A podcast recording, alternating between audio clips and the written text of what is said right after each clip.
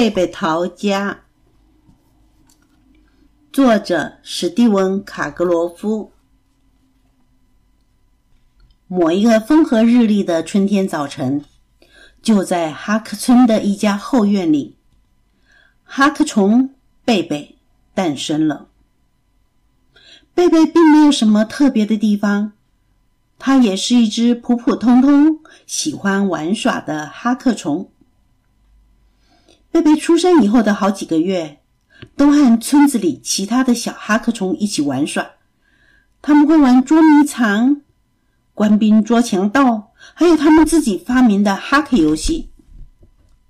直到有一天清早，贝贝被叫到村长的面前。村长对他说：“贝贝啊，你的年纪已经够大了，现在你应该和其他村民一样。”必须工作了。大家所需要的食物必须靠大家一块儿搜集，你懂了吗？我，贝贝一副不愿意相信的样子。我可是一点儿都不想工作，我要和朋友在一起，我要在阳光下奔跑、玩游戏。但是村长很坚决的看着贝贝，然后说：“村子里的每一个人都得工作。”你也不例外，请你从明天早上就开始工作。好了，我说到这里了，你可以走了。贝贝很伤心的走回去，听了村长那一番话以后，他已经不想再加入他那些朋友的行列了。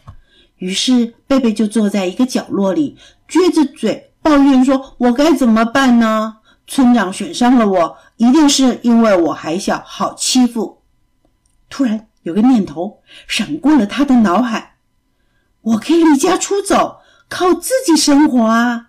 这样就没有人会来烦我了。想着想着，贝贝立刻跑回自己的房间，开始东翻翻西找找，终于在一堆蝴蝶翅膀和大黄蜂尾巴里找出了一条黄色的大手巾。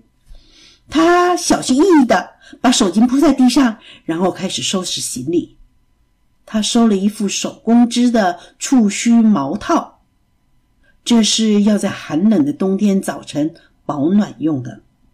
他还带了他最喜欢的红色运动衫，上头印着一个大大的金色的 B 字母。最后，他把那双新的橘色运动鞋也收拾进去，预备在特殊的场合派上用场。然后贝贝把他的大手巾紧紧的打了一个结，一把抛在肩膀上背着，就这样悄悄的逃离了哈克村。贝贝越走越远，心里也越来越高兴。一路上四周都长着许多美丽的花儿，他看见了银蓝色的草丛，还有蔚蓝的天空。老旧的哈克村里还会有我需要的东西吗？贝贝快乐的笑着说：“在这里，我拥有了我想要的一切。”然后他又开心的笑着说：“没有任何人可以命令我做这做那的了。”贝贝还看过他的村里人一两次，他们正为全村子的人在搜集食物呢。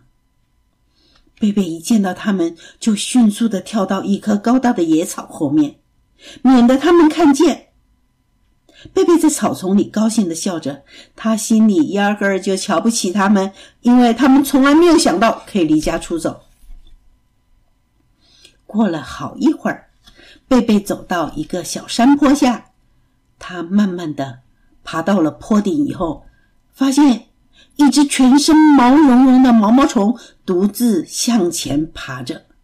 贝贝又往斜坡下面望一望，当他看见一栋巨人房子时，不禁大声的叫了起来，说：“哇，我敢打赌，到下面去一定很好玩。”就在这个时候，那只毛毛虫转过身来，皱着眉头看着这个离家出走的小家伙，他喃喃的说：“如果你打算到下面去的话，嗯，你最好先想一想，不要轻易冒险哦。”贝贝大笑着。把这只毛毛虫的触须缠在一起，然后他飞快地跑下山坡，朝那栋巨大的房屋跑去。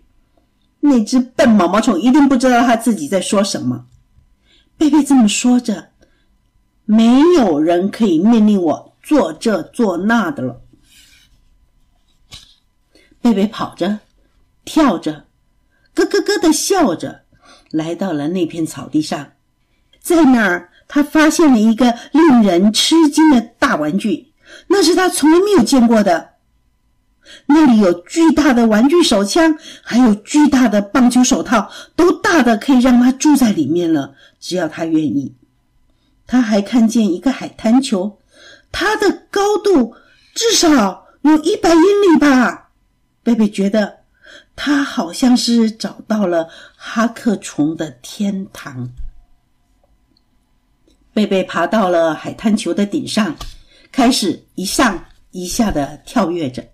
他在那儿轻快的跳呀跳的，跳得那么高，却没有发现房屋的门已经打开了，有几个巨人小孩正走出来，准备玩游戏。海滩球突然飞了起来，贝贝也跟着飞了出去。原来那些小孩子正在玩踢球游戏呢。贝贝从凉凉的草丛里爬起来，纳闷的想着：怎么会这样？他慢慢转个身，看见了他从来没有见过的巨人。哇，他们都那么巨大！但是，也许我可以和他们一起玩儿。贝贝想着想着，就跑过去加入了他们的游戏。可是那些巨人根本没有看见他。贝贝自己忙着躲过来躲过去，以免被大鞋子踩扁。那些鞋子简直就是跟他家乡的房子一样大。嘿，巨人！贝贝很大声的喊着：“我和你们一起玩好不好？”那些巨人忙着玩游戏，又不停的咯咯咯的笑着，谁也没有听见他的声音。很凑巧的，有一个巨人小孩突然看见贝贝站在草地上。他小心的弯下腰来，盯着贝贝看。他说：“这只小虫看起来好有趣哦。”然后他就招呼他的朋友过来看看这只小虫。你知道结果怎么样吗？我告诉你吧，贝贝受到了一点惊吓，不，他简直害怕极了。他想逃走，但是这些巨人却挡住了他的路。有个巨人小男孩露出一个恶作剧的表情，把他的玩具手枪瞄准了贝贝，结果贝贝毛茸茸的脸被一道猛烈的水柱射得一塌糊涂。现在贝贝可真是吓坏了，他拔腿就跑，但是无论他跑到哪儿，都有个巨人站在那儿，他们不是想踩他一脚，就是想抓住他。最后，贝贝终于爬上了一片叶子，然后躲到一根小树枝的后面。他就这样满含着眼泪，逃回原先的那条小路上了。贝贝上气不接下气的喘着，回到了原来的小山坡上。那只老毛毛虫还在那儿想法子解开它的触须呢。贝贝看了，就过去帮他解开。你是对的，毛毛虫先生。贝贝对他说：“我不该到那下面去的。现在我自己也很迷惑，不知道该怎么办才好。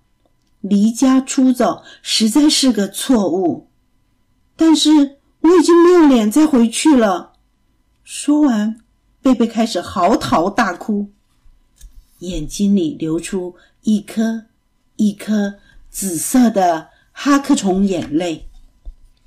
这只有智慧的老毛毛虫对贝贝微微一笑，然后说：“小哈克虫啊，如果你已经从错误中学习到经验，那就不再是一个错误，而是一个教训。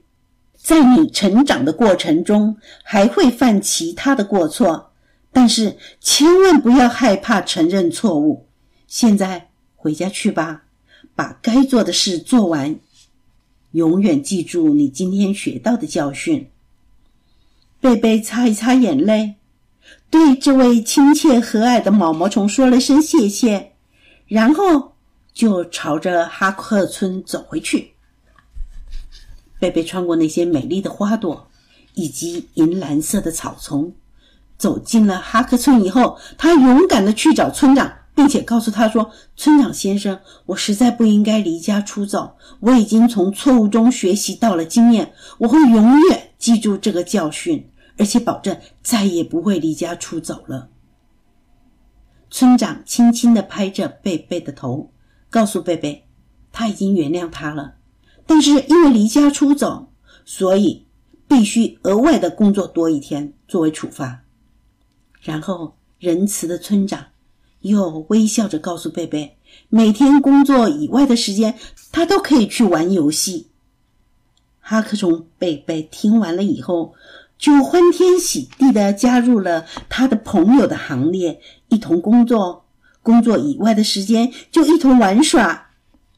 贝贝。又回到了家乡的怀抱。错误永远都是个错误，或许人们都是这么说的。但是如果能从错误中学到教训，这个错误就算不了什么了。生活小启示：对家里的事有意见。应该找父母商量，不可以任意离家出走，以免遭遇危险，令父母担心。更何况，离家出走并不能解决问题哦。这个故事就说完了。